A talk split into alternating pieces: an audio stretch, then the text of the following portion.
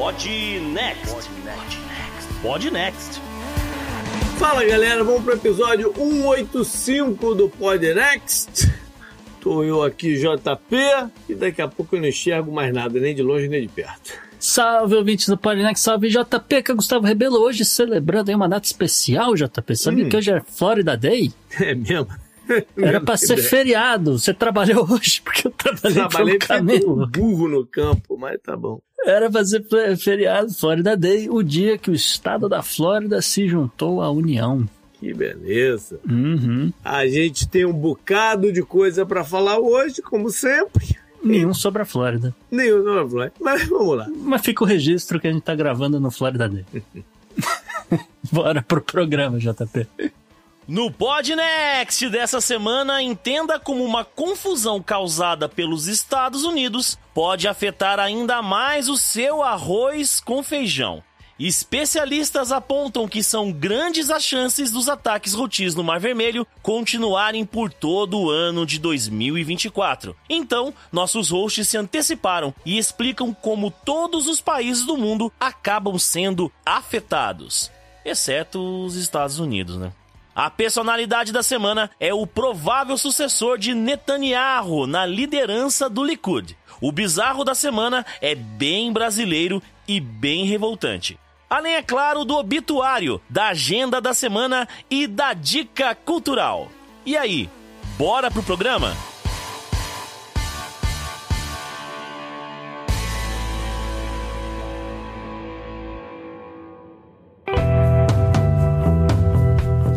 Assunto quente da semana.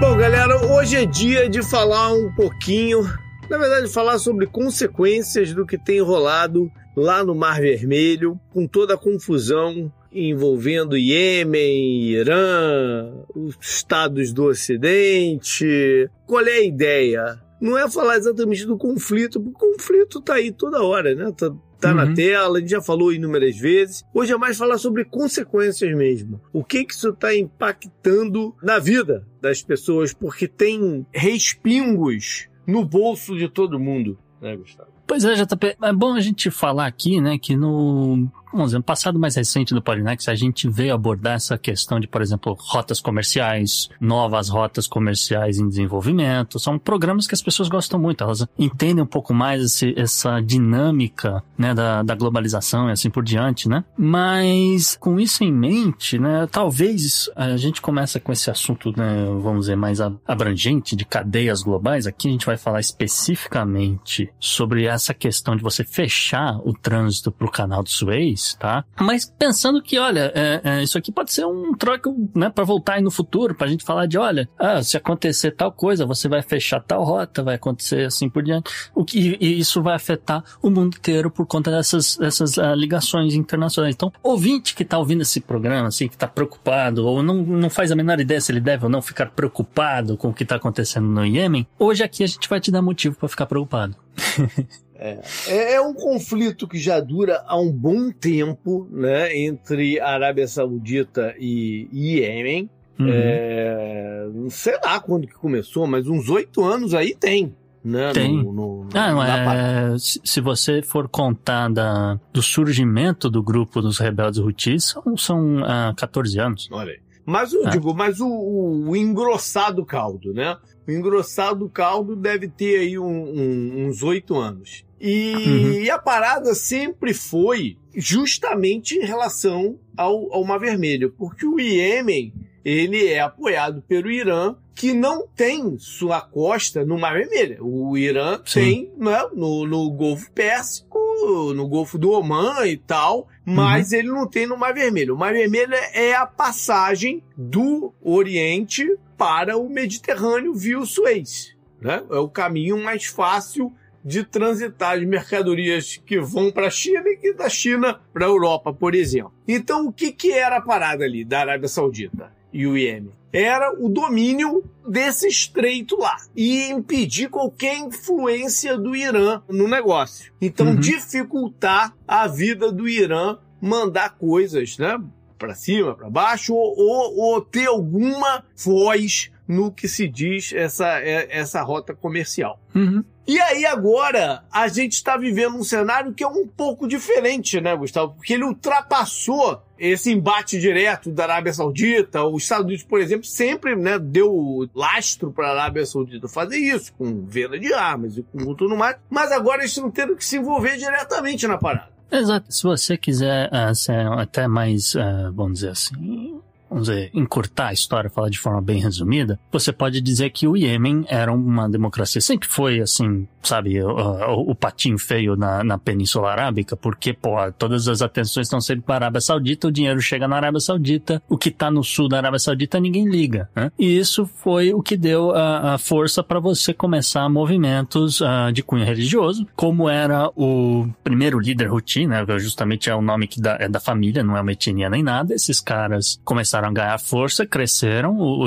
o líder foi assassinado, uh, o grupo adotou o nome da família, eles fizeram meio que uma guerra civil e ah, hoje eles têm controle da área que é mais rica do país apesar de oficialmente ainda ser uma democracia e isso e aquilo, e as pessoas conseguirem transitar entre áreas de rebeldes e não sei o que, existe ali uma área que é dominada por eles, é, por um acaso é a área portuária, né? A gente já cansou de falar aqui de navio tanque que tá vazando ali, que não sei o que, porque, pô, a gente não consegue chegar lá porque a gente tem medo do, do tomar um míssil na cabeça por causa do grupo aqui, ou a gente tem, é, ao mesmo tempo que tá, tá vazando, olha, alguém, alguma coisa tem que ser feita porque tá poluindo, né, aquela coisa. Então, então, no passado recente, esse troço sempre foi muito complicado, tá? E aí, desde 19 de outubro, quando o Irã tinha que se posicionar diante do que Israel estava fazendo, ele ativou seu proxy no dia 19 de outubro. O grupo Rebelde Houthi fez um comunicado dizendo que, olha, o que Israel está fazendo não vai passar uh, incólume, a gente vai se vingar aqui uh, atacando tudo que for navio com destino ou com bandeira ou com, sei lá, que for de aliados de Israel ou Estados Unidos ou de Aba 4. E aí, desde então, eles têm atacado atacado. A gente já falou disso algumas vezes, mas o resumo da história é isso. Tem um monte de navio sendo atacado ali. Aí tem um monte de empresa que deixou de trafegar ali. Por quê? Porque a seguradora marítima não vai cobrir navio que circula em área de guerra, tá? Quando você tem mísseis sendo lançados, quando você tem drones sendo lançados ali no Mar Vermelho o tempo inteiro, você estabeleceu que aquilo é uma área de guerra. Quando os Estados Unidos passa a atacar os rebeldes Houthis, os, uh, o acampamento dessas pessoas, você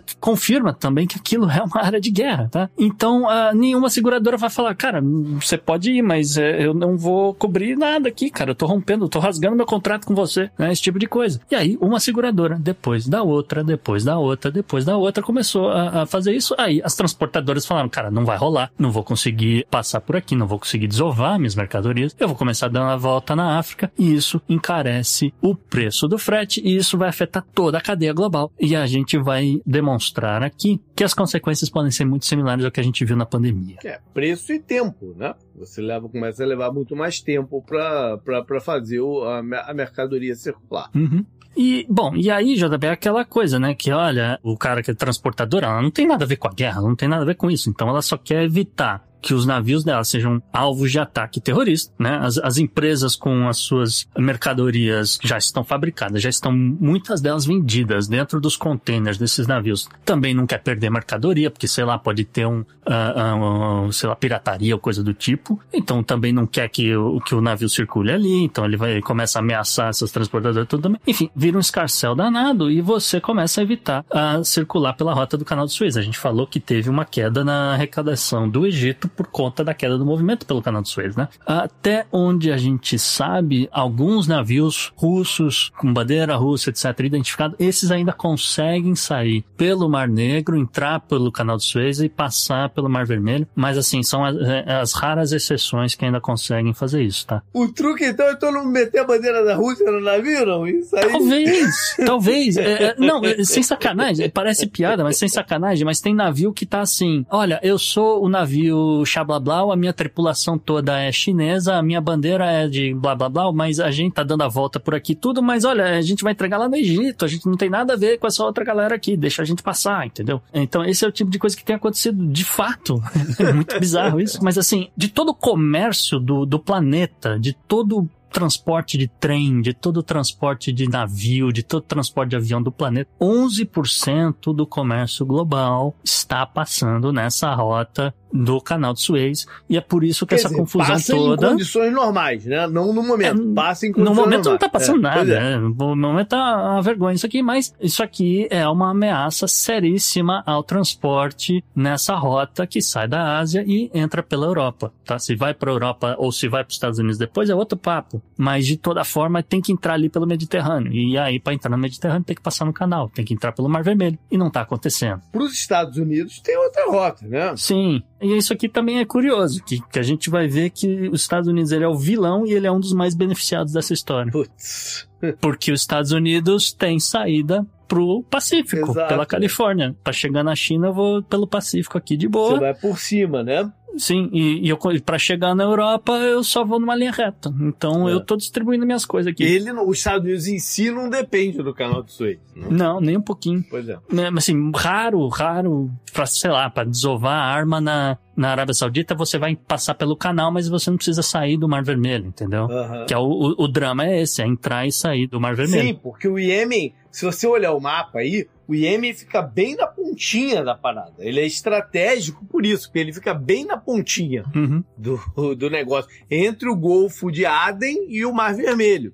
Sim. E essa é a área mais rica do país, né? Porque, pô, é, tá ali passando por, né, um porto, você coloca um porto, você coloca uns barcos de pesca, não sei o quê, e você vai conseguir fazer comércio, porque tem um monte de navio ali passando já, vai chamar atenção, etc. Então, a, é aquela área sempre foi a área mais rica do país, e essa área mais rica do país está sob domínio dos rebeldes Houthis, né? Enfim, esse é o, o resumo do resumo do, do embrólio todo que os rebeldes começaram, que os Estados Unidos acabou agravando aqui. Eu não, eu realmente ocupo os Estados Unidos nessa parada toda aqui, tá? Bom, vamos, é, vamos lá então para os impactos é, de cada lugar. O que está pegando de fato em cada lugar, né? É, exato. Como você falou, né? A gente tá aqui pra falar de consequências, a gente tá aqui pra fazer. Eu não vou falar previsões, porque, mas Sim. assim, a gente já pegou isso aqui de relatório de risco de várias agências que estão preocupadas que esse troço vai ser a história de 2024, tá? Então a gente tá em janeiro, a gente vai o resto do ano falando de confusão com rebeldes Houthis e navios sendo atacados no Mar Vermelho, até que alguma coisa realmente aconteça. Ah, lembrando que o vice-presidente do Conselho Presidencial do Iêmen, que a gente falou, olha, ainda é um, ainda é um- uma república, etc. Mas esse sujeito foi parar no fórum de Davos, tá? Eu já cansei de falar nas redes sociais, etc. Que ir para o fórum de Davos é um troço caríssimo. E é um, a gente tá falando de um dos países mais pobres do mundo. Então, quem que bancou a ida desse cara? Com qual propósito, assim por diante? Não sei. Tá? Mas o que chama a atenção do que falou o senhor Aidarus al-Zubaid, ou Zubaid, é que ele, ele olhou na cara daquele monte de banqueiro, JP, ele É. olhou na cara da- dessa elite mundial que se reúne todos os anos em Davos e falou pros caras que a única solução para essa questão do Mar Vermelho é colocar tropas no chão. Porque não vai ter jeito de só ficar bombardeando para resolver. Pera, quem, quem falou isso exatamente? Só pra gente. O vice-presidente do Conselho Presidencial do Iêmen, Tá. pessoalmente, que estava em Davos, na frente lá do Tony Blinken, daquela galera toda. Não, eu te fiz essa pergunta banqueiros? porque pode ter gerado um- uma dúvida na cabeça de quem tá ouvindo a gente, né? Tipo Aham. assim, o cara que é, né, tá falando pelo país Iêmen, ele tá Uhum. falando sobre tropas externas do seu país pra resolver um problema de lá, Que ele não consegue resolver de jeito que nenhum. ele não que consegue resolver. Né? E que ele não é vê que ele foi lá, fácil, é, né? ele não foi lá pleitear o direito dele de, né, de fazer, não, ele, ele foi lá pedir ajuda Ah. militar externa pra dentro do seu país. É, uma coisa bem Zelensky, se você for pensar. Mas no caso dele aqui, ele tem esse agravante. Que olha, realmente a Ucrânia tem lá um, um- um lance com o Mar Negro, mas aqui esse cara só tem um. um- só, né? Não é. ele tá nesse entreveiro porque, olha, é, é, é onde tão, é onde o país pode crescer naquela pontinha ali. Aquela pontinha ali só tem esses caras e a galera tá fechada com eles. Então, é, é, pelo amor de Deus, me ajudem, faça alguma coisa, porque não vai dar. Vocês não vão conseguir resolver só bombardeando Eles atacando. querem arrebentar esses caras, esse grupo, né? Que Os rebeldes, politicamente, em termos oficiais, não tem voz, mas tem na prática, né? É, pois é, ele, ele é reconhecido internacionalmente como sendo do governo legítimo, vamos dizer assim, Uhum. né? E é por isso que essas agências de risco começaram a, a fazer previsão, porque falaram, caramba, esse negócio pode se arrastar, esse negócio pode ficar muito quente se realmente colocarem tropas lá, e assim por diante, tá? E aí a galera começa a notar algumas consequências em diversos blocos. Então, o que, que a gente fez aqui, JP? A gente meio que colocou numa ordem da onde a corda pode arrebentar mais rápido. Tá. Entendeu? Então, da onde, onde tem mais risco de dar algum problema para onde tem menos risco de dar algum problema, tá? E aonde a- a- o problema é maior é na Europa. Sim. Essa confusão aqui no Mar Vermelho, essa questão de falta de segurança para transporte marítimo, etc., segundo os especialistas, é um grande problema para a Europa e vai contribuir aí para os diversos desafios do bloco, inclusive desafios eleitorais num ano que tem eleição para dar com pau, inclusive na Europa. Só destacar que quando você fala do bloco, a gente tem que dizer que os impactos, além do bloco, são no Reino Unido, que junto com os Estados Unidos é o mais ativo nessa confusão toda. É que nessas horas eu tô pensando no continente europeu inteiro, né? então só, só mas por é, isso. é porque nesse momento o interesse dos dois está casado, né? né? É porque hoje a gente tem que separar o Reino Unido, porque toda hora que a gente escuta falar em bombardeio, não sei o quê, é Estados Unidos e Reino Unido estão bombardeando não sei o quê. O que Sim. não é exatamente verdade, porque existe uma coalizão, não sei se é o melhor termo, mas outros países estão envolvidos nisso também, Sim. né? A, a Dinamarca, eu acho que foi a última que entrou na parada também. Países. Baixos, É, Canadá. Mas a gente só escuta falar Estados Unidos e, e Reino Unido, né? Mas a Europa tá junto. Não, a Europa tá junto aqui Pois na é. parada. E com relação ao Reino Unido, aí já é fora do relatório de risco, que já é anúncio das, das redes de supermercados dos caras lá. Então, a Marks Spencer e, e outras, falando que, olha, então, a gente depende aqui de chegar frutas e verduras e etc. da Índia, por exemplo. Ah, a gente vai falar daqui a pouco, ou, ou mesmo de outros lugares da Ásia. Então, como não tá chegando, ah, a gente não tem culpa se ficar mais caro. Come morango. Morango a gente faz aqui, só come só morango. Não, é, não, o, o morango dos caras ainda vem da Flórida, você quer saber. Mas vamos falar aqui da Europa, particularmente aqui dessas questões inflacionárias, tá? Porque você tem, por exemplo, JP, um impacto nas, nas principais indústrias europeias, tá? Então, basicamente, todas as indústrias que estiverem dependendo de chips, por exemplo, né? Chips vem da onde? Vem da Ásia, né? Vem de Taiwan, vem da Coreia do Sul, vem da China, né? E assim por diante, vem do Japão. Tem que entrar pelo Mar Vermelho, então não vai chegar, por exemplo, nas fábricas de automóveis, tá? Uhum. A ponto de que a gente também, de novo, aí já é fora do relatório, a gente já viu a Tesla e a Volvo suspendendo as atividades das suas fábricas, né? No caso da Tesla, a Gigafactory, né? A, fa- fábrica gigantesca deles, a maior deles na Europa, que fica na Alemanha, por exemplo, deu férias pra galera, né? né? Então, você tem esse problema, você tem problema de chegar os, os ingredientes ativos, né? Para as empresas farmacêuticas, componentes químicos que vão, sei lá, vão se juntar para fazer algum produto, alguma coisa ali, componentes eletrônicos, diversas máquinas, etc, etc, que estão aí vulneráveis a sofrer essas interrupções comerciais, né? Nesse sentido, a Europa é o, o primeiro na fila aqui de ver mais problemas Uhum. e, vamos dizer, a Europa às vezes nem sempre é o ponto final da cadeia, né? Às vezes ela só pega um, um componente desse e tal, não sei o que, ela cria lá um remédio genérico. Esse remédio genérico vai sair da Europa e ainda vai receber algumas outras coisas para ele chegar naquele remédio da marca que vende na farmácia da esquina, parari parará. Então, você tem um impacto nessa cadeia que pode ser uma cadeia final ou você pode estar antecipando ter algum problema acima da cadeia, entendeu? Uma coisa mais upstream ainda. E aí isso aí pode causar déficit temporário de diversas coisas. Então, é componentes, bens manufaturados, maquinários, todos esses remédios, essas coisas todas, que vão acabar gerando mais pressões inflacionárias em Uhum. todo o bloco, assim por diante, e vai fazer o preço do custo de vida, não só da Europa, mas eventualmente do resto do mundo, subir. Uhum. Então, numa ponta da cadeia, você tem, por exemplo, então aqui a Europa com esse pepino gigante. Na outra ponta da cadeia, você tem os países que produzem,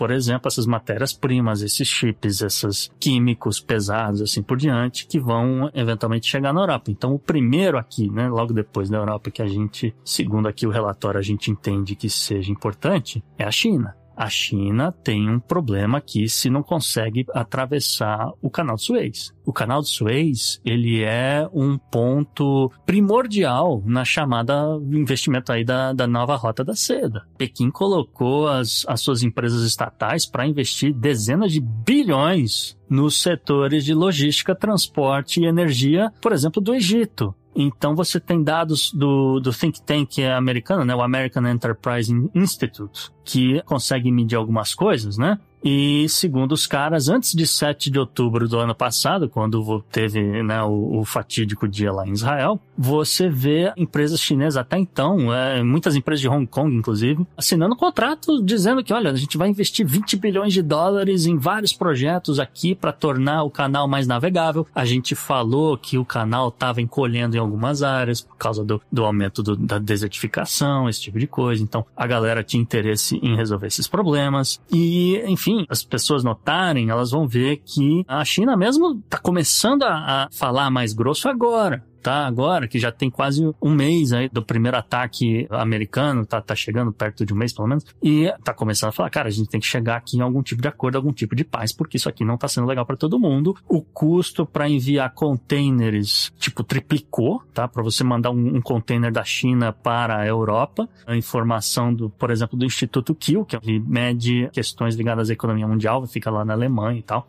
Você tem algumas empresas navais já que fazem esse transporte naval, JP, muito interessante. Então você tem a, a Costco, que é uma empresa naval chinesa muito grande, que no, no dia 7 de janeiro ela se juntou à Maersk. A Maersk é a segunda maior do, do mundo aí, fazendo transporte e tal. E aí você tem, por exemplo, a Hapag Lloyd, que é uma outra transportadora chinesa importante. Você tem uma bem famosa que eu acho que a galera conhece, que se chama-se uh, Evergreen. A Evergreen diz que não vai mais trafegar pelo Mar Vermelho e eventualmente entrar no canal de Suez enquanto estiver tendo essa confusão. Então essas empresas estão deixando de operar nessa rota, estão operando ao redor do Cabo da Boa Esperança. E, porra, essa galera, como eu falei, colocou um caminhão de dinheiro ali no Egito, se não pela no canal em si, ou em, em alguns pedaços da, da, da rota, uh, em, em, em, própria infraestrutura portuária do Egito, uhum. para poder estar tá acomodando os navios gigantes desses caras. Né? Então, tudo isso, se não afeta a China por conta do frete, afeta por esses investimentos que os caras já começaram a fazer. Então, estão perdendo dinheiro tecnicamente. Bom, a gente mais na frente vai tentar falar de algum tipo de solução, a gente vai ter que voltar à China, né? Mas eu acho que é hora de passar à frente aí, né? Na mesma toada da China, você tem a Índia, né? A economia indiana hoje, ela está sob um sério risco de um aumento aí de, dos custos, não só do frete, da exportação, etc., mas um, ela pode sofrer um baque da importação de petróleo bruto. Né? Uhum. Porque a gente falou no, desde o início da guerra da Ucrânia, a gente falou dessa consequência de que, olha, a Índia tirou dela fora, né? E a Índia está com o melhor negócio do mundo nesse exato momento, porque ela compra o petróleo da Rússia, que consegue chegar, né, através do Mar Negro, através do, do canal de Suez, não sei o que, lá na Índia, vamos dizer, a preço de banana, porque ninguém está comprando. Aí a Índia pega esse petróleo bruto, refina, faz gasolina, pega essa gasolina e vende para a Europa ao preço que ela quiser, porque, pomba, estava tendo guerra, a Europa precisa de gasolina. Então era o melhor negócio do mundo, que você compra extremamente abaixo do preço do mercado e vende a gasolina bem acima do preço do mercado. Né? Uhum. Pois bem, a, a Índia, como você não tem como sair do Mar Vermelho, esses petroleiros da Rússia que estão chegando no sentido inverso, né, não conseguem sair ali do Mar Vermelho, estão tendo problemas uh, e isso vai levar aí, tem gente falando que o preço do petróleo para a Índia pode subir até 20 dólares. Né? Alguns números calculam um número perto de 7, então seria algo aí entre 7 e 20 dólares o preço de um barril na Índia, que está, como eu falei, comprando da Rússia como se não houvesse amanhã. Isso aí não está custando nada para eles também. E, enfim, aí vai ter um impacto aqui. Aí você tem um impacto do frete, né? Porque, pô, se não vai entrar pelo canal, vai ter que dar a volta é, vai chegar na Índia num, né, é longe. Então a galera tá falando que esse impacto pode ser de coisa do tipo 4 milhões de dólares a mais para um navio tá chegando, desembocando na Índia ou saindo da Índia e indo em direção à Europa. Então, aqui, é, por exemplo, entra essas frutas, essas coisas que estão indo lá pelo, pro, pro Reino Unido. É, então, esse é o outro caminho, o caminho inverso, né? É o caminho inverso, exatamente. Falando em petróleo, JP, a gente está vendo confusão a dar com pau nessa região do Oriente Médio. A expectativa era então que o preço do petróleo desse uma disparada, né? É a lógica. Sempre que tem algum problema no Oriente Médio, dá uma disparada no preço do petróleo. Só que a gente viu desde o começo de 2023 para cá um, uma relativa estabilidade uhum. desse preço do petróleo, tá? Ela, é, dificilmente vai chegar a 100 dólares o barril, por, por mais que esteja acontecendo tudo que está acontecendo, né? É porque essas confusões não estão respingando nos maiores produtores. Né? Por enquanto, pelo menos. É, mas é que tecnicamente esses caras sempre se beneficiaram, Sim, né? Não... É. Dessa vez não está interessando para eles parar a produção. Exato, não interessa, e principalmente o maior exportador do mundo hoje, né? Não é mais o Oriente Médio, né? É os Estados Unidos. E aí fica ruim para essa galera também parar de produzir, porque, pô, já tá perdendo mercado, esse tipo de coisa. A gente já falou aqui, os Estados Unidos não tem problema, consegue escoar para a Ásia se quiser, consegue escoar para a Europa se quiser, então vai continuar vendendo petróleo dele. Enfim, tem algumas questões do mercado aqui com relação, por exemplo, a contango, a gente pode explicar isso um outro dia, mas a ideia é que você está num cenário muito similar àquele de 2021 da pandemia tá? Nessa questão do petróleo, que olha, tá todo mundo produzindo e não tem tanta gente assim comprando, porque o preço tá ruim aqui ou não tá tão bom ali, mas eu consigo comprar ali que o frete é mais barato do que se eu pegar um frete mais caro de não sei da onde. Então, tá uma bagunça nesse exato momento o mercado. E aí o preço fica relativamente estável, tá? Eu tô falando aqui bem rápido, mas tem muito detalhe aqui com relação ao que está acontecendo no mercado de petróleo, levando em consideração coisas do tipo que a a Arábia Saudita realizou corte de produção, entendeu? Uhum. Países membros da chamada OPEP Plus, né, OPEP+, também realizaram cortes de produção, entendeu? Era para estar tá subindo o negócio e não está, né?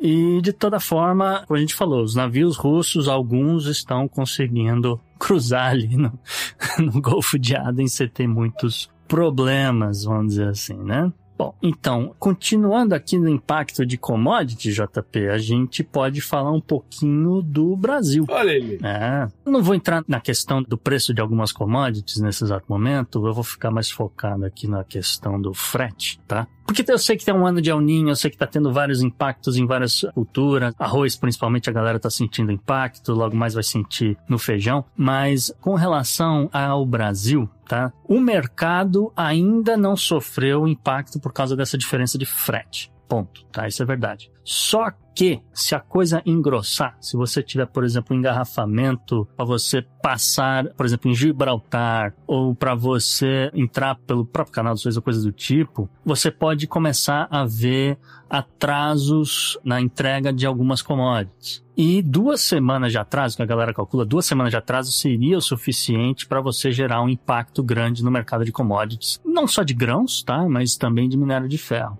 o Brasil não depende do Suez como rota. É um caso parecido com os Estados Unidos. Então, é curioso. Isso é muito curioso, porque o Brasil está no meio de uma tempestade perfeita, JP. Porque, por exemplo, se por um lado a confusão em Suez está muito ruim, você poderia dizer, ah, é só cruzar o canal do Panamá. Mas se você se lembrar da coluna do meio ambiente do ano passado, a gente falou que, olha, não está chovendo no Sim. Panamá, não está chovendo no Mississippi, tem engarrafamento já de navios para você cruzar o canal do Panamá também. Sim, mas mesmo você está falando o quê? Para levar para a China, por exemplo, coisa. Por exemplo, é, já está com problema pelo Panamá. Mas mesmo assim, o Brasil não usa o canal do Suez para chegar na China, mesmo que for pelo Atlântico. Tá, mas Poderia. Né? O, Brasil vende frango, o Brasil vende frango para a Arábia Saudita, frango halal, o Brasil vende carne halal, né? Esse tipo de coisa. Esse negócio tem que passar pelo canal de Suez para chegar na Arábia Saudita, para chegar nos países árabes e assim por diante. Não, então, mas ele, ele depende do canal de Suez ou ele depende do estreito lá? É, é essa que é a pergunta, porque pelo canal pode passar né? É, mas é que tá, depende. O Brasil faz comércio com o Irã. Com o Irã, Você tem que sair. É. O Brasil faz comércio com a Índia. Mas com a Índia passa por ali? Ué, tem que passar, né, JP? Mas o, o- com a Índia não pode ir por baixo, pelo cabo da Boa Esperança? Não é mais perto? Não é mais perto. Não. Não é. É muito pro sul. Às vezes, olhando no mapa, às vezes você não vai perceber, mas é, é, é ir muito pro sul. É muito mais fácil você sair em linha reta até entrar por Gibraltar, Canal do Suez, e você tá ali na, na, na Índia. O Brasil É. seria um dos grandes beneficiários se você conseguisse executar logo o, a nova, né, pelo menos a, a rota indo-mediterrânea, né, que é aquela que sai da Índia e eventualmente vai chegar em, em Israel. E de Israel você consegue desembocar as coisas direto pra Índia por ali, entendeu? Então, nesse exato momento, é o que o, o que o Brasil está fazendo. O Brasil Uhum. compra muita coisa da Índia, o Brasil vende muita coisa para a Índia. Então, é um dos mercados importantes. Como eu falei, já tem problema para ir pelo Panamá e já tem problema para ir pelo Canal de Suez. Então, o Brasil está nesse meio aqui. Ainda não teve impacto no mercado, mas o problema está vindo, entendeu? E justamente, o, como você adiantou, o desvio de navios pelo Cabo de, da Boa Esperança tende a, a continuar aumentando e tem que levar em consideração, por exemplo, que o Brasil ele importa comida. O Brasil, às vezes as pessoas olham para as coisas e falam: ah, não, mas não vai ser impactado por tal coisa ou tal coisa, como tal país está sendo impactado. Sim, é, no geral não, mas o Brasil importa 20% da comida, tá? Metade dessa comida vem da Ásia de alguma forma vem muitas vezes ou pelo Panamá ou por Suez, depende do, da rota do produto assim por diante. Então você tem uma possível pressão inflacionária vindo aí mais para frente. E aí é tal da coisa também, se, se o preço do frete começa a aumentar muito, porque você tem que ir lá para o sul para contornar o Cabo da, Boa Esperança, por exemplo. Pode ter empresa que não tem tanto dinheiro no caixa para aguentar aí a- a- essa elasticidade do preço do frete, e os caras podem começar a cancelar projeto de compra de minério de ferro, por exemplo. Né? A gente já está vendo cancelamento de compra de lítio. Isso vai impactar ah, o preço das baterias de lítio.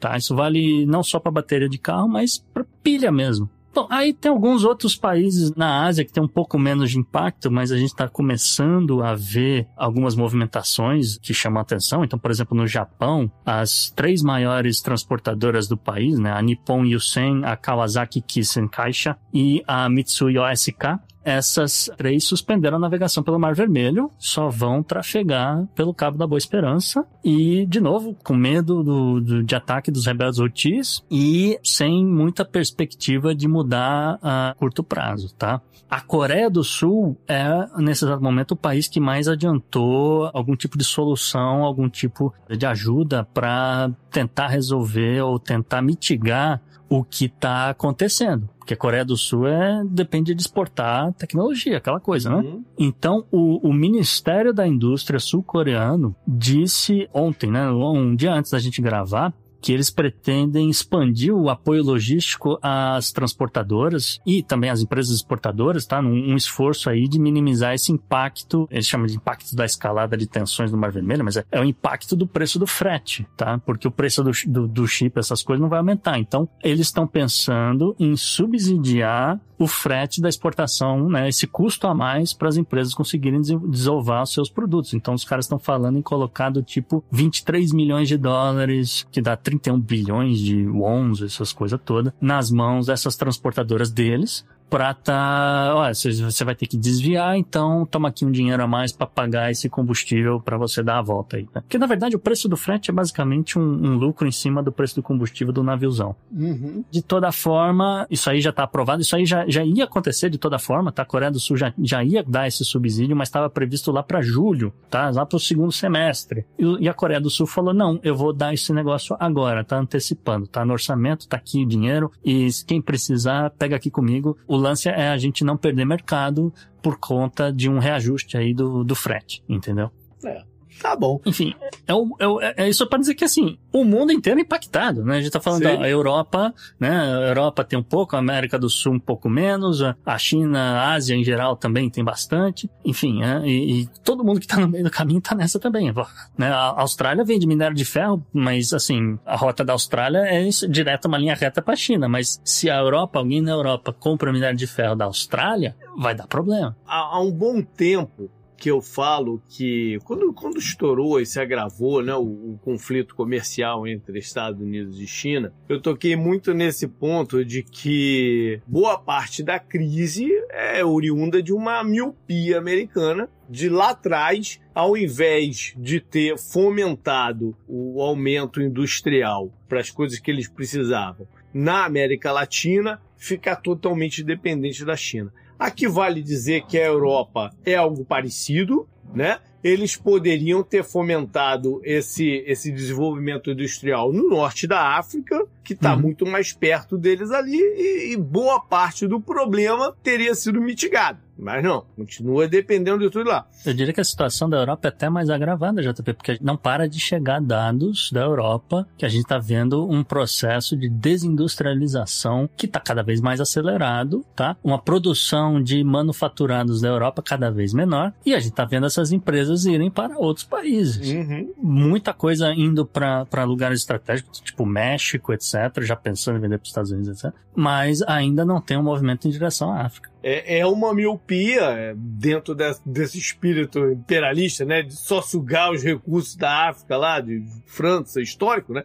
De França, Inglaterra e tudo mais. Enfim, foi uma oportunidade perdida, agora não tem como chorar. Mas JP tem gente pensando em botar ainda mais uh, gasolina nesse fogaréu todo. Quem é? Ah, vamos ver uh, no próximo bloco. Up ah, tá next. Tá bom, up next.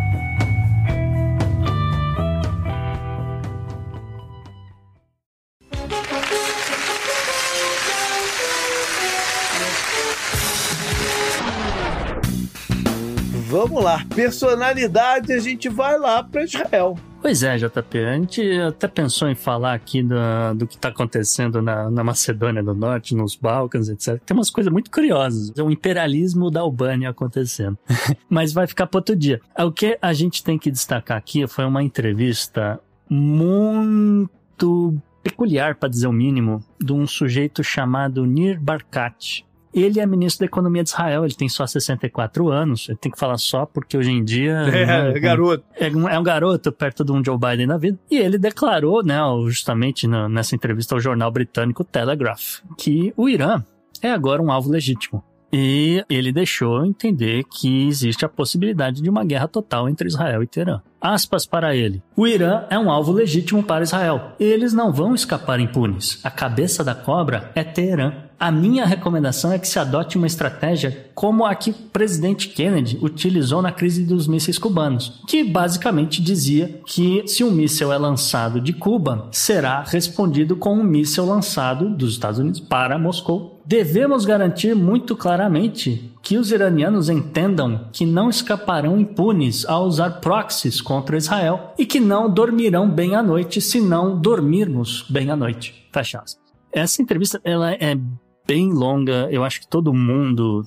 deveria ler. Assim, que eu falo todo mundo, é realmente todo mundo, não só a galera de relações internacionais, nem só a galera interessada em ciências sociais, mas galera da economia, galera que tem investimentos uh, em Israel, no Oriente Médio, sabe? A galera que tem aí uns, vamos dizer, uns fundos, um dinheiro nesse negócio aqui, porque pode mudar muito do dia para noite. Se um cara como ele, como o Sinir Bakati, de repente chegar ao cargo de primeiro-ministro de Israel. E eu tô falando disso porque ele é cotado para ser o próximo líder do Likud assim que né, o Bibi, né, Netanyahu, se aposente, tá? Ou pelo menos é o, o, o que todo mundo aponta que possa acontecer. E por que, que eu também tô falando isso? Porque, por exemplo, na entrevista, JP, o que, que o cara fez? Ele afirmou que os palestinos da Cisjordânia nunca mais deveriam ser autorizados a trabalhar em Israel e que eventualmente seriam substituídos por mais de 250 mil trabalhadores estrangeiros de outros países. Ele, ele cita nominalmente a Índia, tá? Então, é, de novo, aspas para o cidadão. Cansamos dos funcionários palestinos. A lógica por trás disso é muito simples. Só queremos funcionários estrangeiros de países pacíficos. Não queremos funcionários de inimigos. Fecha aspas. O sonho dessa galera toda é que pudesse comprar uns escravos, né, cara? No final das contas. Ah,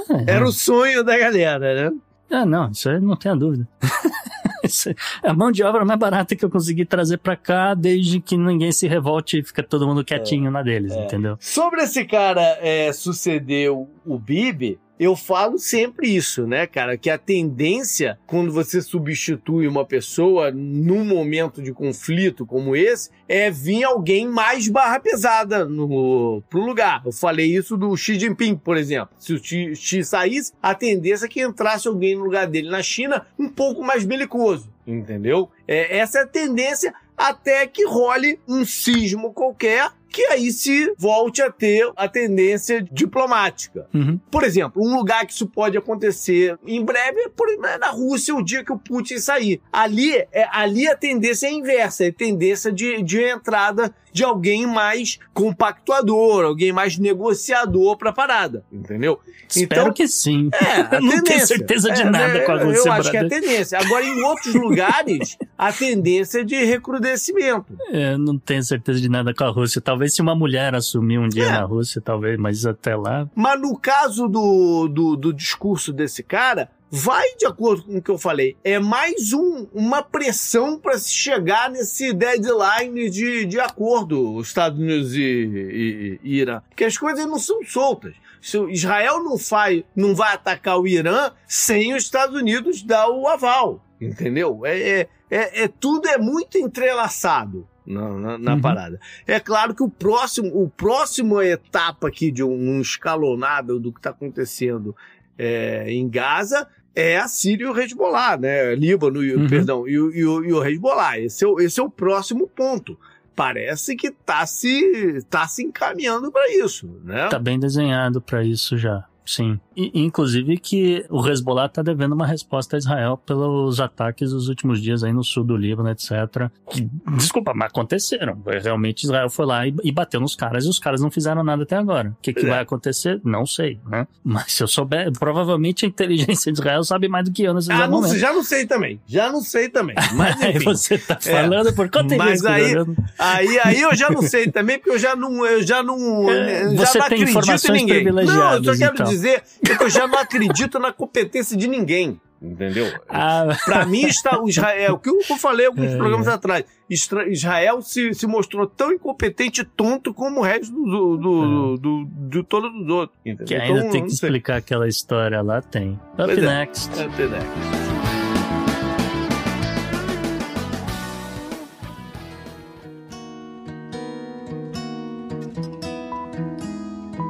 Hoje a gente tem obituário, Gustavo.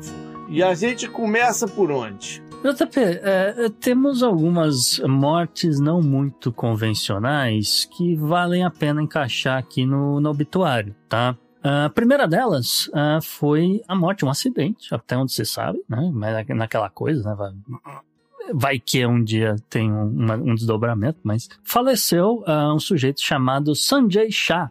Ele é CEO e um dos fundadores da empresa de software, a Vistex, e ele morreu durante a celebração do 25º aniversário da empresa, tá? O Sanjay estava comemorando né, a festa, juntou 700 pessoas, aquela coisa. Ele chamou o, o presidente também da empresa, né, um sujeito de nome Vishwanath Raju Datla. E o que, que eles resolveram fazer para né, surpreender a festa, marcar o evento, né, aquela coisa? Eles resolveram que eles iam entrar numa gaiola, e aí aquela coisa, né? Na gaiola você tá agitado, dançando, né? Todo mundo aplaudindo, aquela loucura. Eles iam ser suspensos nessa gaiola de ferro por mais de 6 metros de altura, e aí nessa coisa de deles estarem descendo, né? Do, do guindaste tá descendo a gaiola, por volta de mais ou menos 4 metros e meio do chão, a gaiola se rompeu, os dois homens caíram, e o Sanjay morreu ali na frente dos 700 convidados da festa. Já o Datla, até onde a gente sabe, ele está em condições críticas nesse exato momento. Essa é a maior junção de obituário com bizarro que eu já vi na vida. Né? E- Mas, mas, mas, assim, você sabe que esse negócio de, de guindaste nu- nunca presta, né? Já, já teve carro despencando em público, em evento de montador, tem um bocado de coisa. o, o ego, a vontade de aparecer, a vontade de ser celebridade desses caras. Isso nu- sim. Nunca deixam de me deixar, pô, espantadíssimo, cara. Uhum. Impressionante. Não, com certeza. O cara vai, ah, vou botar isso aqui no Instagram da empresa. Eu descendo numa gaiola, no 700 pessoas, música alta o quê. Isso tem muito a ver com o ego do, do sujeito, realmente. Você tem toda a razão, tá? Aí a gente tem um outro caso aqui. Esse é mais um, esse é um pouco mais polêmico, vamos dizer, né? morreu, né, enquanto a gente está gravando aqui esse episódio, um sujeito chamado Kenneth Smith, tá? 58 anos. Ele foi executado por asfixia com nitrogênio no estado do Alabama. JP, esse método foi utilizado pela primeira vez na história uhum. do estado do Alabama. Né? O Smith, ele foi condenado né, à pena capital porque ele matou uma mulher em março de 1988. Tá? Ele ficou esses 40 anos, mais ou menos, no corredor da morte, esperando aí ver se algum recurso né, conseguia mudar a sentença dele, se ele ia conseguir algum tipo de leniência, ou se algum presidente ia comutar a sentença, coisa do tipo, né? Mas não, não, não aconteceu, ele tentou apelar até o último minuto. Inclusive, hoje teve mais um parecer da Suprema Corte Federal que negou o último recurso do cara, e aí ele acabou sendo executado durante a gravação desse episódio, como eu falei. Uhum. No caso dele, uh, tem uma peculiaridade, né? Que o assassinato que ele cometeu foi encomendado pelo marido daquela, da mulher, tá? E uh, o que aconteceu foi que o próprio marido depois uh, se suicidou, tá? E aí o que, que aconteceu, né? O que, que é particular aqui do caso do Sr. Kenneth Smith é que em 17 de novembro de 2022 era para ele ter sido executado. Ele ia passar pelo processo da injeção letal, e aí uh, você tá nessa, nessa coisa de que, olha, então, tá, procura uma veia do sujeito para colocar lá o. Ele chama de injeção, mas na verdade é, é um soro que vai entrando uhum. na pessoa, aquela coisa. E não achavam veia, uma veia apropriada para fazer a coisa de jeito nenhum. A galera acabou desistindo naquele dia, né? Ele ficou amarrado na maca por uh, mais de uma hora enquanto a galera tentava encontrar a veia e não acharam nenhuma veia suficiente ali para colocar o coquetel letal tal, então essa coisa. Por conta desse processo todo, ele entrou com um processo né, na, na, na, justiça, né? Ele se defendeu, falou: olha, eu senti, apesar de tudo, senti muita dor física, psicológica. Eu, ele foi diagnosticado isso, é, com um transtorno de estresse pós-traumático por tudo que ele passou. Ai, né, né? E, enfim, é, só pra. Não tinha parada na Idade Média que se o cara sobrevivesse à, à forca, ele tinha a pena, né? A pena, a pena dele era cancelada? Eu acho que, eu acho que é justo. O cara sobreviveu à parada, porra. é, não, mas sabe o que é mais louco nessa história toda? É que, de acordo com o Centro de Informações sobre Penas Capitais, tá? As injeções letais nos Estados Unidos é um, são um processo que tem a maior taxa de execução mal feita de todos os outros métodos dos Estados Unidos, tá? É. É, eles avaliam é, erros ou erros procedurais que, tipo, a pessoa sofreu, não deveria, e coisas do tipo, em pelo menos 7,12% dos casos. é muita gente. É muita gente, cara. É. Você pensar quantos são executados. É muita gente. É muita gente. E no caso aqui do, do Kenneth Smith, né, o, o estado do Alabama, por conta dele, ah, né, até então não, não havia um, o que ele chama de método de backup, tá? Porque tem vários estados que tem método de backup, né? Uh, então, por exemplo, a Califórnia tem um, né? A Califórnia, se você for condenado à morte, faz muito tempo que ninguém é executado, é. mas se você for condenado à morte na Califórnia e a injeção letal não funcionar, você vai para a câmara de gás. Uh, no New Hampshire, né? Teve o, o cálculo esses dias. No New Hampshire tem forca. Olha isso. A boa e velha forca no New Hampshire. O Idaho e Oklahoma uh, oferecem o pelotão de fuzilamento. Esse também não, não dá chabu, né? Mas, enfim, só queria pontuar essa questão aqui da pena capital e passar para mais um caso aqui. Esse é bem maluco, tá? Mas, mas é, pontuar aqui um não dá para chamar de acidente, né? Mas um, um, avião militar russo com 74 pessoas a bordo, sendo delas 65 prisioneiros ucranianos. Essa semana caiu em Belgorod, tá? Cidade russa ali, perto da fronteira com a Ucrânia, aquela coisa toda, informações confirmadas né, pelas imagens e tudo, e pelo próprio Ministério da Defesa russo, tá? Agora, segundo Moscou, JP, os é. prisioneiros seriam trocados por russos que estavam presos na Ucrânia. Né? É. Aí a Rússia acusou que quem matou os ucranianos a bordo do avião foram eles mesmos, foi o Zelensky, né, a Ucrânia, etc. A Kiev olhou para esse negócio, abriu os braços, aquela coisa meio. É, é, como é que chama? Tá de sacanagem. É, tá, tá de, sacanagem. sacanagem. né, aquela, é, é, John Travolta, tá ligado? No meme? Pô, sério, cadê? O que, que eu vou fazer? Sério mesmo, é isso mesmo? Enfim, Kiev não confirma, mas também não, não negou que poderia ter sido eles por acidente que foram lá e mataram o, esses prisioneiros. Pô, mas seria muito plano do Dr. Silvana, né, cara? É muito jumentice essas coisas, mas tudo bem. É, de toda forma, fica aí o, o mistério. Quem abateu o avião militar russo em pleno janeiro de 2024 Sempre lembrando, né, que talvez esse conflito chegue ao fim já. É. Então aproveitar aqui para pontuar que está confirmado em Genebra, na Suíça, teremos uma cúpula de paz entre a Ucrânia e a Rússia. Tá? A Ucrânia confirmou presença, a Rússia reclamou, falou que não vai adiantar de nada, que agora que eles vão vencer a guerra, vocês querem fazer cúpula, que não sei o quê, mas a Rússia vai estar presente, eles já confirmaram isso. Qual é a data pra gente botar no calendário? Não tem data não ainda, tem data. Mas, mas confirmaram que, olha, vai acontecer em um Genebra, dia, cúpula, um cúpula de paz, é. Genebra tem, né, trocentas para alegria dos historiadores, mas o governo suíço confirmou, a Ucrânia confirmou e a Rússia vai estar presente, apesar de que tá nesse jogo duplo, que é típico dele, JP. Up next. Up next.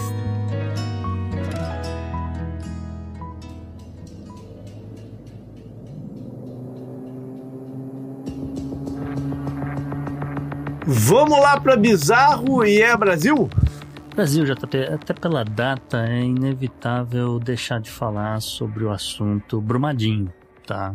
Mas a gente vai dar um destaque aqui para a questão ligada às vítimas, né? Porque falar do falar dos culpados dessa história, isso daí deveria ser trabalho do judiciário e aí, bom, né? Cinco anos, ninguém foi preso, é né, o judiciário que faça o deles, né? Mas a gente tem que falar das vítimas, que isso aqui é sempre importante lembrar as pessoas do que aconteceu, tá? E esse bizarro ele é inspirado num estudo do Núcleo de Assessoria às Comunidades Atingidas por Barragens, tá? O NACAB, uma organização não governamental designada pelas próprias comunidades atingidas em Brumadinho para fazer essa assessoria técnica, né?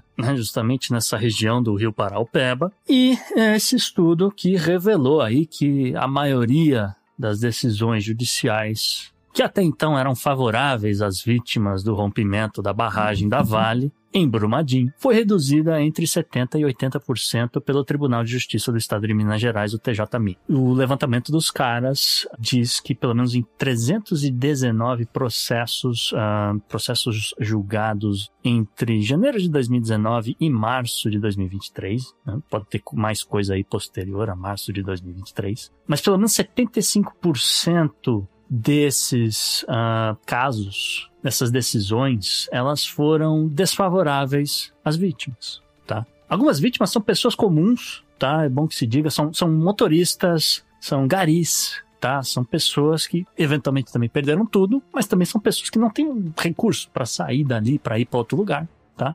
E essas vítimas, uh, sabe, estão nesse perrengue aí há cinco anos, tá? Enfrentando batalhas jurídicas contra a Vale do Rio Doce, tá? A empresa que vale 60 bilhões de dólares hoje, se alguém tem a curiosidade de olhar. E os valores das indenizações dessas pessoas foram significativamente reduzidos após uma série de recursos dessa empresa contra cada uma das vítimas, porque disputar contra o grupo era impossível, então você vai cada uma apelar na segunda instância. E o estudo justamente destaca a dificuldade enfrentada pelas, pelas essas pessoas, essas, né, justamente nessa busca pela reparação. JP, algumas dessas pessoas são clinicamente diagnosticadas com todos os tipos de transtornos de, de ansiedade ou estresse pós-traumático que você conseguir pensar. Tá? E elas estão aí há cinco anos enfrentando essas ações na justiça, buscando indenizações pelos danos causados pela tragédia tá? Uhum. E até hoje não receberam nada. Bom, no entanto, vamos dizer assim, né? Mesmo com decisões favoráveis em primeira instância, que poderiam garantir um, um, um, bom dinheiro a algumas dessas pessoas, ainda não é um dinheiro assim suficiente que uma pessoa vai conseguir sair de Brumadinho e ir para outro lugar, comprar uma casa uhum. e começar uma vida nova, mas tinha algum dinheiro. Essas indenizações foram drasticamente reduzidas pelo TJ-MIG na segunda instância. Né? O estudo do NACAB revela justamente esse escárnio da disparidade das indenizações, com algumas vítimas recebendo valores mais baixos do que o que estava, inclusive, no termo de compromisso entre a Defensoria Pública e a Vale do Rio Doce, que já não era, como eu falei, muita coisa para você comprar, por exemplo, uma casa, você sair ali de Brumadinho para outro lugar. Então, por exemplo, algumas das vítimas chegaram a ganhar 100 mil reais. Então, são pessoas que perderam tudo na vida e ganharam aqui, ó, 100 mil reais. Não é muita coisa, mas era 100 mil reais. Uhum. Essas são as, as indenizações que, na segunda instância, foram reduzidas para 20 mil reais, para 30 mil reais. Que, e aí, de novo, segundo a decisão da segunda instância, tá? segundo os desembargadores lá, é suficiente para compensar o dano moral sem provocar enriquecimento da parte lesada, ou seja, Vale do Rio Doce tá? É como eu falei, essas vítimas eram garis, eram motoristas, etc. Eram pessoas que no momento da avalanche de lama provocada pelo rompimento da barragem, tá? Estavam ali trabalhando, fazendo transporte, fazendo coleta de lixo e assim por diante, tá? A Vale diz que pagou 3 bilhões e meio de reais uh, nos acordos. É, é uma vergonha que se esteja brigando na justiça para baixar esses valores. Isso, isso por si só já é uma vergonha. Né? A, a segunda vergonha é o, a, a justiça olhar para a parada né, e conseguir ver ganho de causa para uma, uma parada dessa. Né? Uhum. Tem que ter pressão política nisso. Sim. Tem que ter pressão política nisso. Eu concordo plenamente. É, é, falta aqui um, um, um, algum tipo de apoio da Procuradoria-Geral, justamente, do governo federal para essas vítimas. Ou que fosse no governo passado também deveria ter, entendeu? Mas é, é, é você está falando de pessoas aqui, você não está falando de partidos ou. Não, você está falando do, do, do, governo federal, começa pelo governo do estado de Minas, que está lá também para defe defender o seu povo, né? É, tem governos que já não esperam muita coisa mesmo. Mas, enfim. É. E, e, e, parte disso tudo vem de que a Vale é uma empresa gigantesca, mas não é uma empresa que vende pro João, pro José, para não sei quem. Então ele depende muito pouco do, da opinião pública também, né? Para fazer o negócio dele girar. Então fica nessa situação aí. Não, é, assim, o, esse escárnio, esse, esse deboche, essa coisa toda, ela deixa em evidência essa, essa, vamos chamar de magistocracia, tá? Que é essa situação que apenas juízes e desembargadores que podem enriquecer através da justiça. Ah, mas aí não conta, né? Mas eu sei que é isso que está acontecendo sim, porque eu falo isso baseado por exemplo, numa decisão contrária à empresa de transporte aéreo Latam, que ela foi condenada a pagar 74 mil reais, JP, para uma juíza, não sei se você lembra hum. disso, tá? Porque a juíza, ela errou, ela foi pro aeroporto errado, ela perdeu o voo. Aí ela processou a Latam dizendo que não estava claro da onde deveria decolar o avião, tá? E aí ela foi indenizada em 74 mil reais. Agora, ela é uma juíza, ela ganha 500 mil reais por ano. Então 74 mil reais para ela não é enriquecimento, é só realmente né, uma coisa aqui. Uhum. Agora, o Gari, coitado, que ganha aí um salário mínimo, coisa, 20 mil reais para ele é um ano de salário. Ah, então é muito, 100 mil é muito e tal, não sei o quê. Esse é o raciocínio do TJ amigo. Eu não tenho que falar nada, isso aí, isso aí me dá vontade de vomitar. Up next. Up next.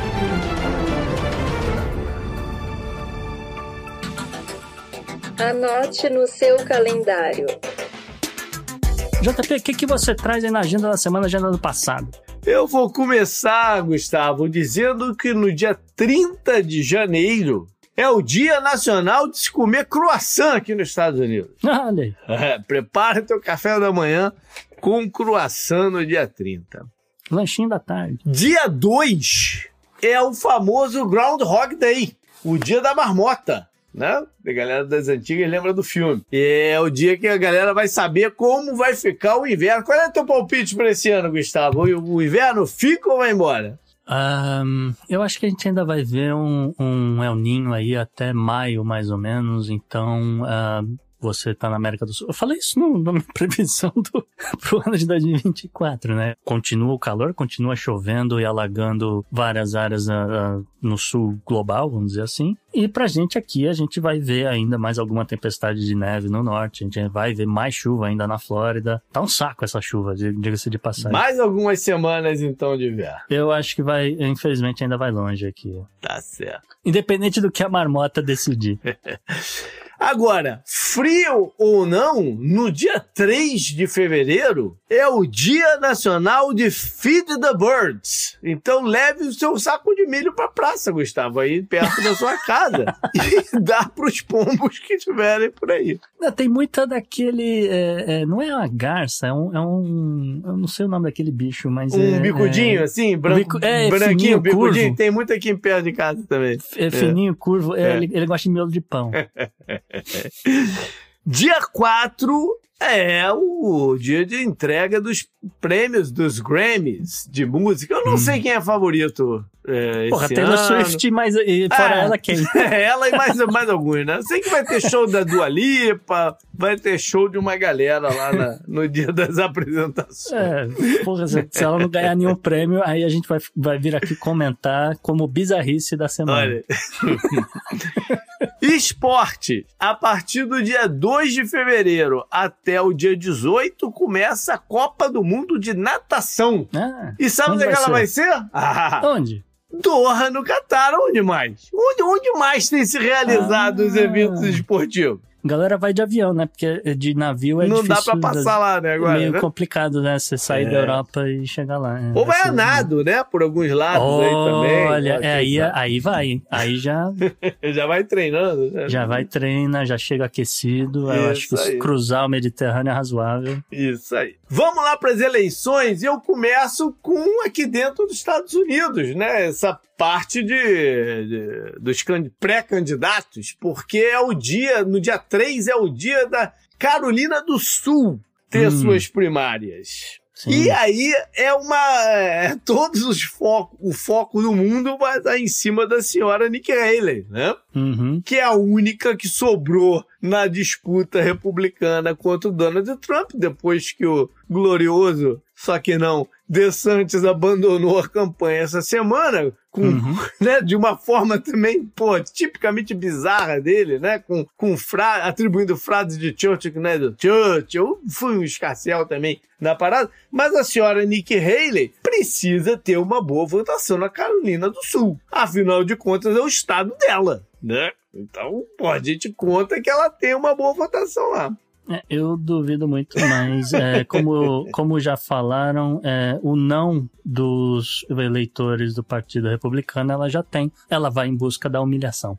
Não, ela está em busca, na verdade, de postergar a parada toda, né? Porque é, não, não, tem, não tem primárias. O que tem é a espera das decisões judiciais em cima do Donald Trump, Exato. né? né? Então, Então, é até por isso que o, Dan- o, o Ron DeSantis tirou dele fora, inclusive. É, que, pô, se, se o cara for preso, coisa do tipo, é, vai ter que decidir na convenção, então, é, deixa pra lá. Não vale a pena ficar correndo o, o país inteiro enquanto o circo tá pegando fogo. Então, deixa acontecer.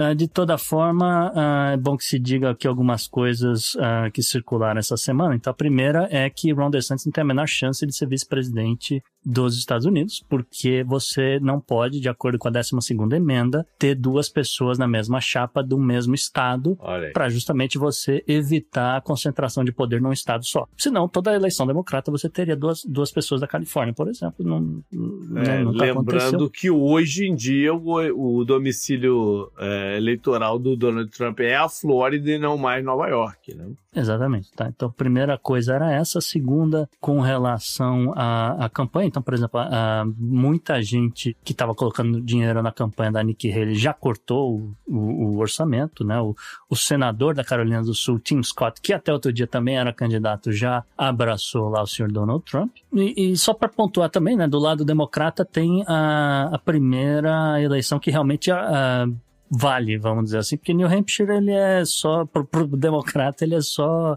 é, cumprir tabela, Uhum. ele, ele é, tanto que você não tem o nome dos candidatos no cálculo democrata no, no estado do New Uhum. Hampshire. Você escreve o nome das pessoas, né? Mas eles têm a primeira que vale realmente agora em fevereiro no estado do Michigan. Essa é importante. Então, ah, você já está vendo o posicionamento de sindicato das montadoras, etc., já abraçando o Biden, esse tipo A de gente coisa. chega lá na data certa. Mas a gente chega no Michigan ainda. Vamos lá agora para 4 de fevereiro, porque é a eleição presidencial e parlamentar em El Salvador, onde o criptomaníaco Bukele está concorrendo à reeleição. O mandato é de cinco anos por lá. É uma reeleição altamente contestada, né? Porque Sim. não deveria ser. Foi uma decisão do judiciário em 2021 abrindo uma brecha aí para ele se reeleger. Enfim, teve várias mudanças também de configuração locais lá e tal. E pelo que eu entendi, vai diminuir o número de cadeiras na Assembleia. É o que eu Hum. entendi da parada. Atualmente são 84.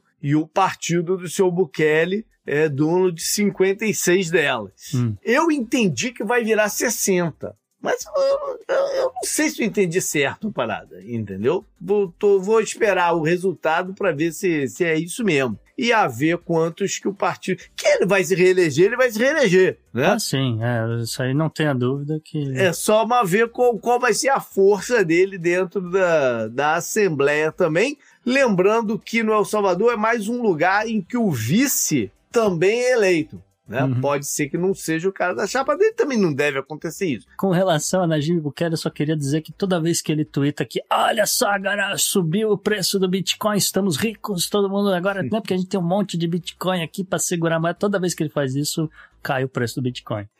Tá? Chegou a, a- Chegou acho que 47 mil, pá, não sei o que. O cara começou a twittar, já caiu para 42, agora já tá abaixo de 40 de novo, JP. Eita, né? É melhor ficar quietinho. Pé frio. É, né, pé frio acontece. Tem, tem, tem gente que é pé frio, tem gente que tem sorte, ou dizem que tem sorte. Enfim.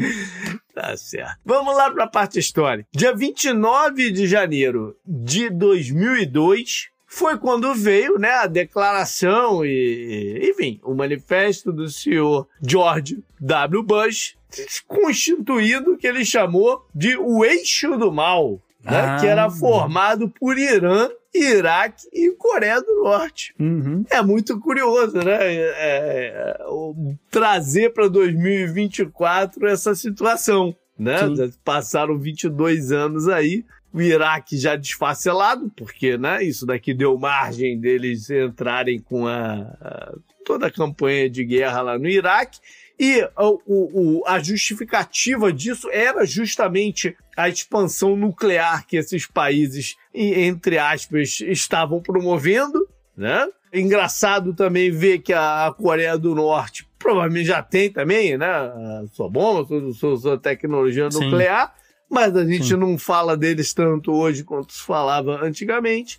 E o Irã, é, toda a situação que a gente já falou bastante aí no programa. É, como curiosidade, JP, eu ia dizer que o secretário de Estado Tony Blinken tá Uhum. viajando, viajou a África inteira. Você viu que ele, ele resolveu, inclusive, todos os problemas da África. Ele vai Olha dar aí. 45 milhões de dólares, vai prometeu que vai resolver o problema de segurança da África Pronto. com 45 milhões de dólares. Mas ele conseguiu marcar a reunião com, no parlamento do, do Iraque para discutir essa coisa da saída dos Estados Unidos ou não, porque também tem eleição lá no Iraque e essa é eterna pro- promessa de campanha dos caras é, ó, a gente vai tirar os americanos daqui, a gente vai voltar a ter soberania, esse tipo de coisa. E com relação à Coreia do Norte, eles continuam fazendo esses testes dele, não sei o quê. É, eu desconfio que o, o- a solução para a Coreia do Norte é pegar o Dennis Rodman e Uhum. fazer ele levar dois tickets pro show da Taylor Swift em Singapura, que aí o vai lá o Kim Jong-un se né, des- é, desopilar um pouco a cabeça no show da Taylor Swift. Ele que é fã da loirinha, ele também é fã do Olha Ed aí. Sheeran e vai ter show em Singapura. Eu acho que é um lugar meio neutro assim para ele ir lá e assistir o show. Tá bacana. Dia 30 de janeiro de 1931. Estreia nos cinemas City Lights, ou Luzes da Cidade, que é considerado a maior obra-prima de Charlie Chaplin. É Ah, aquele filme, né, que do, do vagabundo que se fica ah, amigo da garotinha e tal. E, enfim, é um arco do, do, do cinema. A gente está se aproximando aí de Oscars. Vale mencionar o Lights. Uhum. Por fim, janeiro 31, 1966. Essa semana, Gustavo, agora é, hum. começa o tour espacial que a gente promoveu Sim. aqui e tal. Então, né, tô trazendo aqui um evento da, da corrida espacial. porque foi quando a Luna, ou a, não, a, a missão Luna 9 é, pousou na Lua. E ela não era tripulada, mas foi a primeira spacecraft. Qual é a tradução? Eu... Nave espacial. Nave, módulo espacial. É, enfim, espacial. é, a, né, a, a, de fato, pô, conseguir fazer o pouso na superfície lunar. Então foi mais uma fase da corrida espacial que estava acontecendo naquele momento, né, a rivalidade entre eh, Estados Unidos e União Soviética, foi mais uma com vantagem para a União Soviética. Alguns anos depois, os Estados Unidos o primeiro a botar um ser humano lá. E aí o marco é, é mais forte do que esse daqui, Sim. mas esse aqui é bem relevante também. Up next. Up next.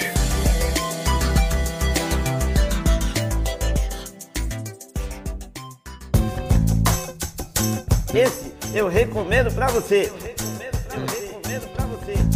E no bloco da Dica Cultural, mais uma semana, mais um espaço dedicado à poesia. A gente já falou que esse espaço está aberto para todos os poetas, mas ele volta mais uma vez aqui essa semana. Igor Gregório, poeta do Podnext, recita pra gente, Igor.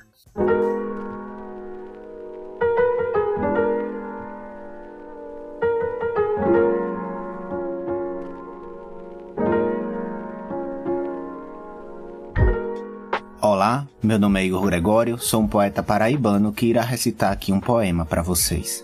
Na Alemanha, o fascismo levanta sua cabeça e milhares vão às ruas. Lá nos Estados Unidos, um fascista pode voltar ao poder. Na Argentina, o absurdo fascistoide ganha formas todos os dias. No Brasil, a Agência Brasileira de Inteligência foi instrumentalizada para a corja fascista monitorar adversários. Todos nós corremos perigo. O fascismo mata. O fascista mata. Ficar em silêncio mata. É por isso que é preciso falar. O poema de hoje fala e irá sempre falar, pois a morte não impõe limites às ideias. O nome do poema é Relaxar e ele diz assim: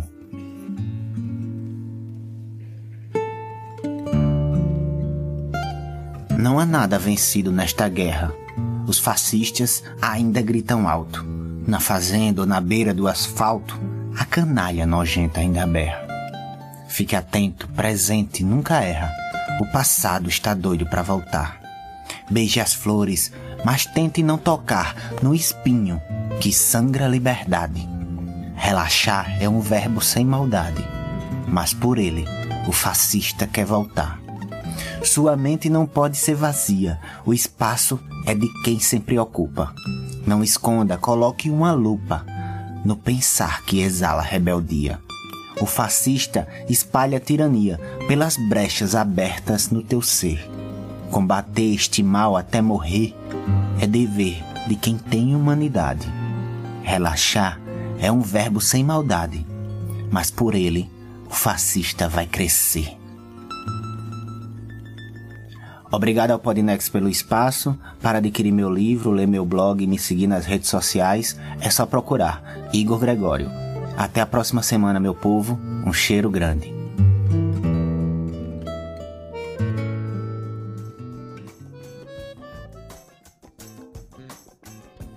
E Gustavo, o que, que você traz aí pra galera? JP, você falou de Oscar e eu pensei aqui, tava olhando os filmes e tal, eu fiquei surpreso que teve um filme de 2023 que foi bem esnovado, na minha opinião. Eu tenho uma teoria porque ele foi bem esnobado pela academia, mas enfim, eu chego lá.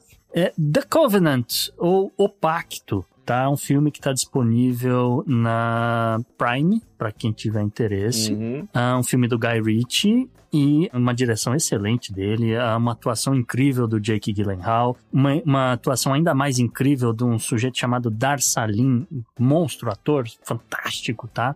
E ele conta uma história de um intérprete que vai ajudar justamente aí o soldado Jake Gyllenhaal a chegar na, na base americana no Afeganistão tá? A história é tão boa, JP, tão boa, tão boa, tão boa, que tem gente que jura que é baseada em fatos reais, tá? O Guy Ritchie nega que tenha qualquer coincidência, mas ele falou, cara, obrigado, aceito os elogios aqui pelo roteiro e tal, que, que a gente acabou escolhendo. É, o filme em si foi um fracasso de bilheteria, tá? Então, ele, o filme custou acho que 55 milhões de dólares, ele faturou 21 no mundo inteiro, Tá, então era, era pra academia, pelo menos, dar uma forcinha pros caras. Uh, a música também do filme, toda uh, uh, o som, etc., tudo bem legal, bem apropriado. E, cara, como eu falei, ele acabou sendo um dos filmes mais ignorados aí de 2023. Então eu estou chamando de o melhor filme mais ignorado de 2023. então prestigiem o trabalho do sujeito, que eu tenho certeza que deu trabalho pra fazer é. esse filme. Hum, a minha teoria é justamente essa coisa de que, olha, ia lembrar muitas pessoas aí de Afeganistão, num ano eleitoral, podia pegar mal, coisa do tipo. Não sei se foi por aí. Mas eu achei que uh, injusto não nenhuma menção ou coisa do tipo para o pacto, JP. É, a indústria de cinema está num momento bem complicado, é. bem, bem difícil das pernas. Talvez esteja influenciando aí algumas decisões em todos os. Mas beleza, galera, foi esse o programa. Espero ter curtido. Mande pra gente suas observações, críticas, sugestões, o que mais queira mandar. Nosso e-mail é contato arroba opodnex.com. Mas troca uma ideia também nas redes sociais. Lá no Twitter, o meu direto é o JP Underline Miguel. Mas também tem o Gustavo, no arroba Gu Underline Rebel. O Podnex você segue no Twitter, no Instagram, no Blue Sky, no Threads, aonde você quiser, só procurando por o Podnex. O Podnex você encontra a gente. E a todos os nossos apoiadores, nosso muito obrigado. Esse programa só é possível graças graças a vocês. Valeu. Valeu, um abraço. Tchau, tchau.